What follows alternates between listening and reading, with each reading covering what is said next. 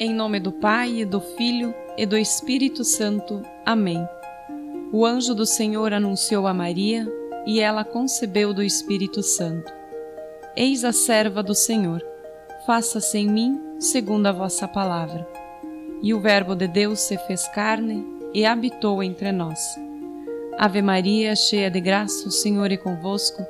Bendita sois vós entre as mulheres, e bendito é o fruto do vosso ventre, Jesus.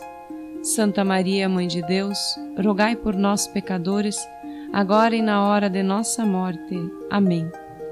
Rogai por nós, Santa Mãe de Deus, para que sejamos dignos das promessas de Cristo. Oremos. Infundi, Senhor, em nossos corações a vossa graça, a fim de que, conhecendo pela anunciação do anjo a encarnação de Jesus Cristo, vosso Filho, chegamos pela sua paixão e morte à glória da ressurreição. Pelo mesmo Cristo nosso Senhor. Amém.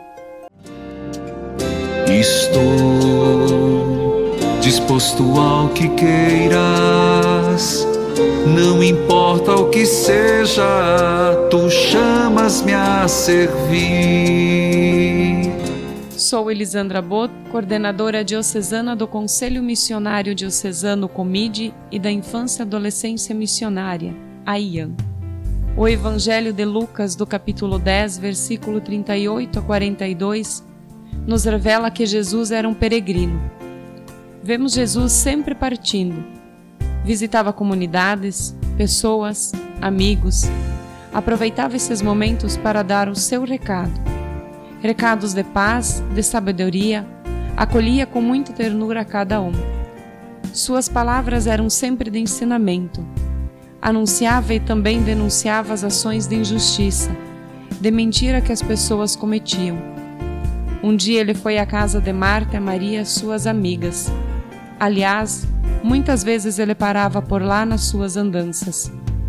Marta se apressava em preparar o almoço e Maria, mais jovem, senta-se aos pés de Jesus, disposta a ouvi-lo. Jesus fala das suas andanças, da alegria e de tudo o que o Pai havia criado, dos jovens que o procurava e querem conhecê-lo, das mulheres e homens que gostam de estar perto, das crianças que revelam o jeito do reino que o Pai quer. Por sua vez, Maria também se deixa envolver pelas palavras pelo olhar terno de Jesus que aquece o seu coração.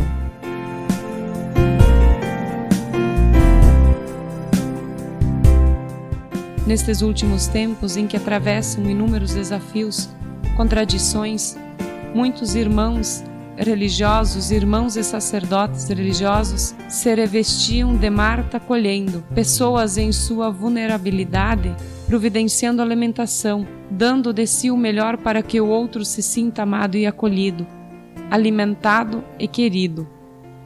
Muitas religiosas e muitos religiosos sentaram-se como Maria aos pés de Jesus, presente no idoso, no doente, no pobre, escutando suas queixas, enxugando suas lágrimas e confortando sua dor, e aprendendo com eles a misericórdia trazida pela bondade de Deus, e aos pés de Jesus crucificado.